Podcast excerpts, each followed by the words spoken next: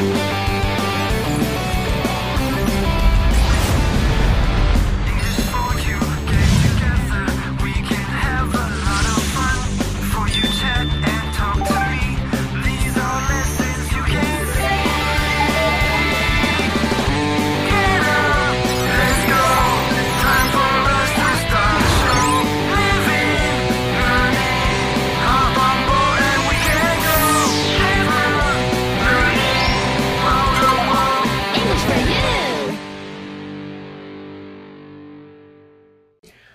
Hi, everyone, and welcome to English for You. I'm Pat. I'm Chickling. So, Chickalin, are you a tidy person at home? Mm, I'm not really sure, but I clean my place at least once a week. That sounds pretty tidy. Now, Really? when you say clean, do you mean like wash the windows, vacuum the floor, or do you mean put things away? I never put things away, but I mop my Ah. floor because I have a corgi and he likes to lie on it, so I have to mop my floor every day. So, you're kind you're clean, but you're not always tidy. Um, maybe, but I have too many clothes, so when it comes to clothes, I'm not tidy. They're everywhere. You can see them on my piano, you can see them hanging on my guitar, you can see them on the stairs, everywhere my clothes. Yeah, I I know what that's like. Not from me, just the person I live with. The floor is a wardrobe. I know. Anyway, what, what about at work, at a workspace? Do you keep that more tidy? Um, yes. When I do produce music, I like to keep things away. My desk have, has to be clear so I can put my keyboard and everything and where my guitar is and everything. I, I like to keep everything clear. That's what I do when it comes to work, but not at home. Mm, I put a lot of things away at home. I like everything in its place, but with a desk, I like a kind of a setup where things are where I need them to be, not away. So my Ah. desk is probably less tidy, and I'm also not as bothered about dust as I probably should be. So maybe there's an there's an opposite thing going on here. Uh-huh. But that all relates to what we're going to look at in today's article, which is called "Live Your Best Life in a Tidy Home." Find out how by reading through the article. Reading. Live your best life in a tidy home. We all let the mess pile up in our homes sometimes. The tidiness of your domestic environment can affect the way you live. Tidying and organizing your home is a good way to take control of the clutter. However, getting rid of things that aren't necessary is not an easy task, nor is it quickly done. Once you've done it, though, you'll likely buy much less in the future. The first step is to decide what to discard. You can donate, recycle, sell, or throw away unwanted items. When considering what to keep, begin with the easiest category to decide on clothes. Then move on to books, papers, and kitchen and bedroom items. Last, sort through things that have emotional value, like photos or gifts you got from someone special. As you consider each item, ask yourself some questions. What is this object's purpose? Has it already been achieved? If so, you can let it go. Once you've finished everything, you can decide on storage solutions for your items. Choose a specific place for everything and return each thing to its place after you use it.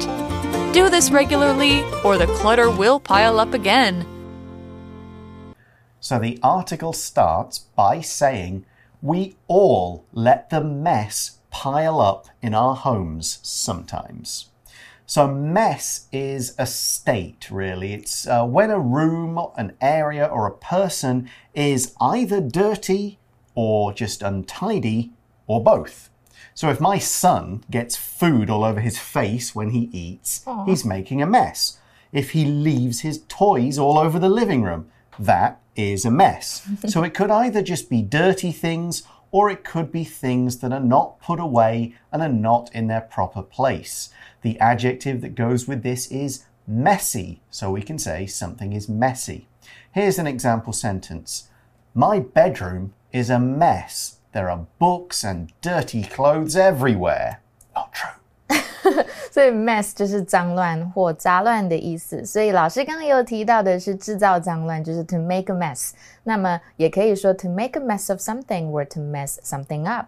比如说，the server messed up my new dress with the sauce he was serving，或者是又脏又乱呢，就是 be in a mess。 啊、呃，比如说一团糟，那也可以形容人或者是一个人的状况。比如说，with his girlfriend leaving him and company going bust, his life is currently a mess。好可怜哦。或者是呢，很简单，加一个 y 变成 messy，就是凌乱的。So what does it mean when the mess piles up? To pile up means to get bigger over time. Your homework could pile up if you don't do any, but you keep getting more. Mess piling up could be more clothes and toys on top of things that are already there, so it just sort of builds up in a layer. 嗯，所以 pile something up 就是把什么堆积起来。那么偶尔家里呢，你还是会不小心堆积了脏乱。Now this isn't a good thing. The article says the tidiness of your domestic environment can affect the way you live. The adjective domestic just means related to the home, where you live. So, not your school or work or anything like that. We could talk about your domestic arrangements. This is who you live with, which rooms you live in, and so on. A domestic cleaner is someone who cleans people's houses. So, we could say, My older brother just moved back home with us, so that's changed my domestic situation Domestic 就是家庭的意思，那么也有 house trained 的意思，比如说 a domestic cat 或者是 a domestic dog，就是家里面养的狗或者是猫。那么也可以当国内的，比如说国内的航班就是 a domestic flight，或国内的政策 domestic policy 或 domestic market，国内的市场都是可以的。So yes, having a tidy home can help your life. The article doesn't really need to explain why, it's pretty obvious if you think about it. No, our article is about how to make it happen. First, it says tidying and organizing your home is a good way to take control of the clutter. Clutter is not dirty things, but just having lots of things that you never really put away or don't have a home for. You just have too much stuff so you put it anywhere and it ends up making a mess. 所以 clutter 就是凌乱或凌乱的东西。那么如果你好好呢规划跟清洁家里，它就是给一个很好控制脏乱的方式。The article then says, however, getting rid of things that aren't necessary is not an easy task, nor is it quickly done. To get rid of something just means to throw it out, throw it away. Get rid of your boyfriend. I'm just kidding. 所以就是清除或丢弃什么。Get rid of your stuff 就是清除掉你不想要的东西。And would definitely throw things away if they're not necessary. Exactly. Necessary is an adjective that describes things that we need, things that we must have. Food, clothes, a home. These are all necessary for our lives. Computers are pretty necessary in this day and age but you could go without one for a while. Here's a good example sentence. To get this job, it's necessary to have two years' experience. 所以 necessary 就是必须的，所以我们如果要讲一个句子，如果必要的话，就可以用 if necessary。比如说，if necessary, you can take the car。那么呢，它的副词就是 necessarily，代表嗯不可避免地，通常用在否定句。 比如说，maturity and age do not necessarily go together。好，所以文章的意思就是，然而丢弃不需要的东西，并不是一件简单的事情哦。So cleaning up is hard and takes a long time. Right. But as the article says, once you've done it, though, you'll likely buy much less in the future. Now we get into the advice. The article says the first step is to decide what to discard. To discard means to throw something away because you don't need it anymore, or to ignore something because it's not useful. 所以就是抛弃啊，扔掉。那么第一步你要做的就是决定你要丢掉什么东西。What do you do when you've chosen these things?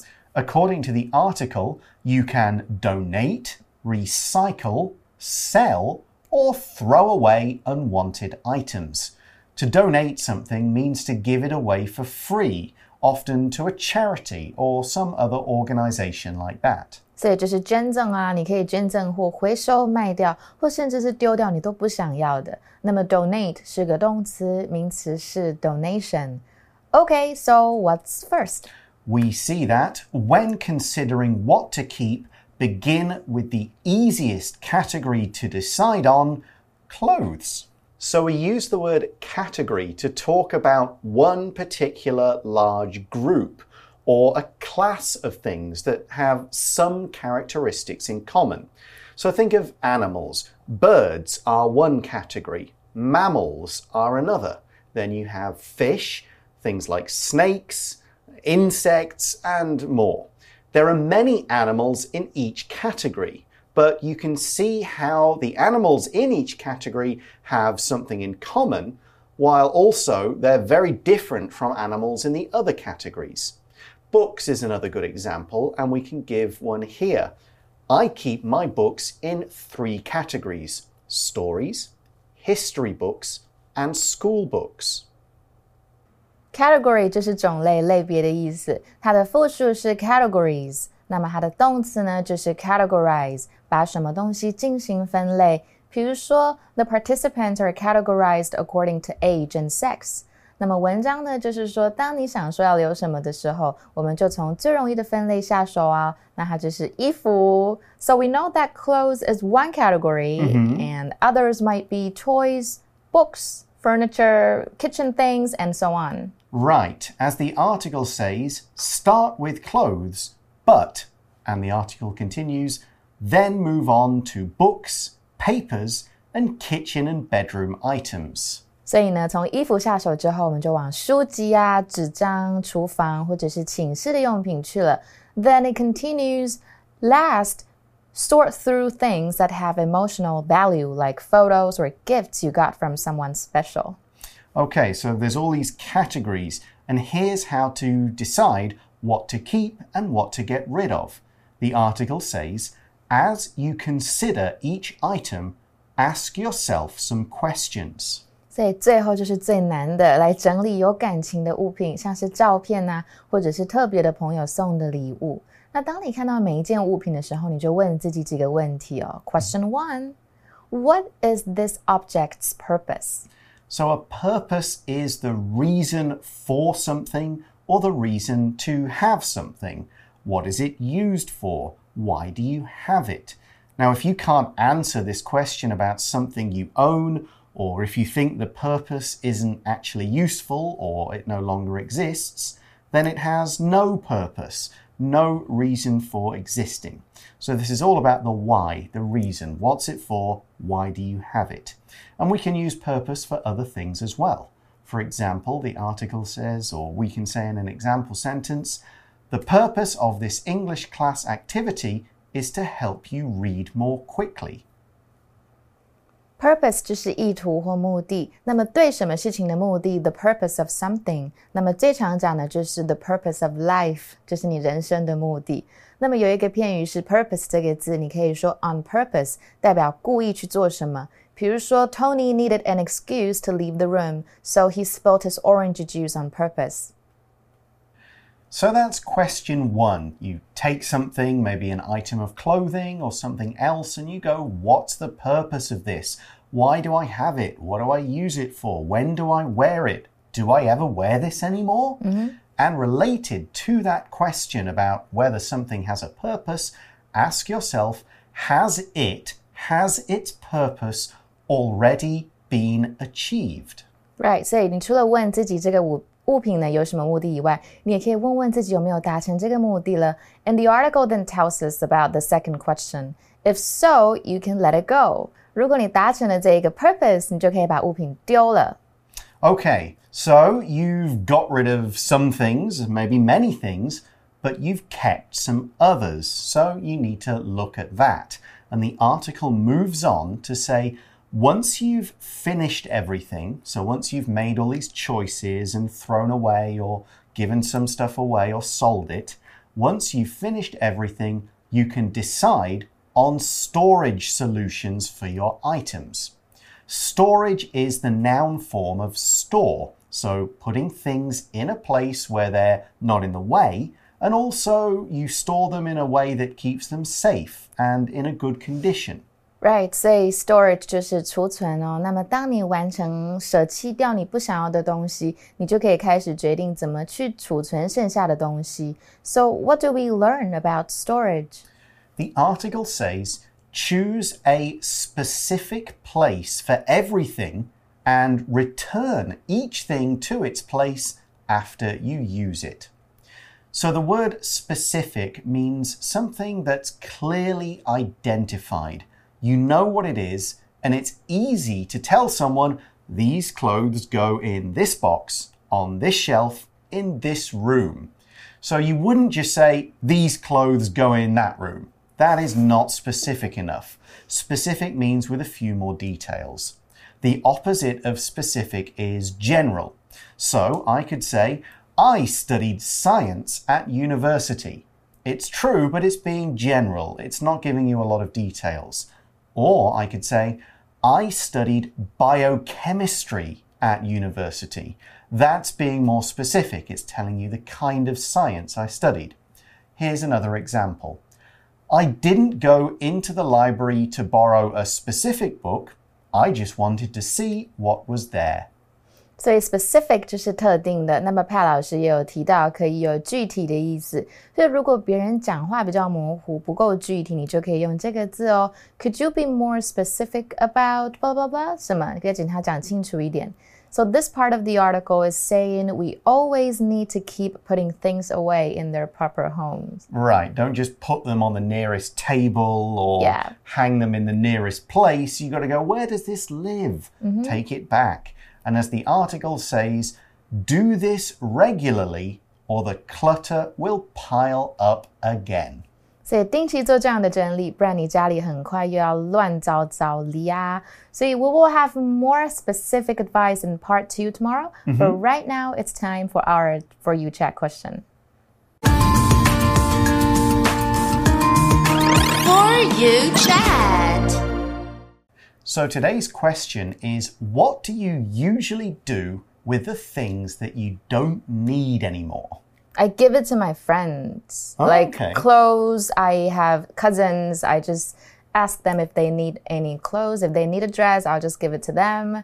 Or sometimes I, what do I do? I throw it away. Well, I seldom throw things away because I care Oh, okay. about them. I have feelings for them. I don't want to throw them away. What about I'm you? I'm probably a bit too quick to throw things away. Oh. To be honest, I'm completely the opposite, and I think this comes from um, certainly when I first came to Taiwan. Mm-hmm. I knew when I came, I only had like two suitcases or something like Wow. that. You can't bring Two? much.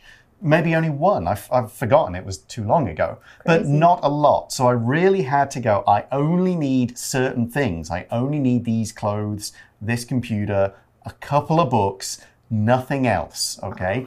And then I'm living in smaller places. I've moved around a few times. Uh-huh. So you try and keep everything to a minimum. You get rid of things. You don't keep clothes that don't fit or have maybe gotten a bit dirty. You just get rid of them. For clothes, I'll go to those green boxes. You know, you find Oh, them yeah. on the street and you just kind of donate the clothes. yes, I have that on the first floor of where I live. Right. They have so- that box. Yeah, so I'll I'll often do that with clothes because if it's if I'm not going to wear it, why am I why am I keeping it? And I kind of have a rule as well. Like if I want to buy something new, I need to mm-hmm. get rid of something old.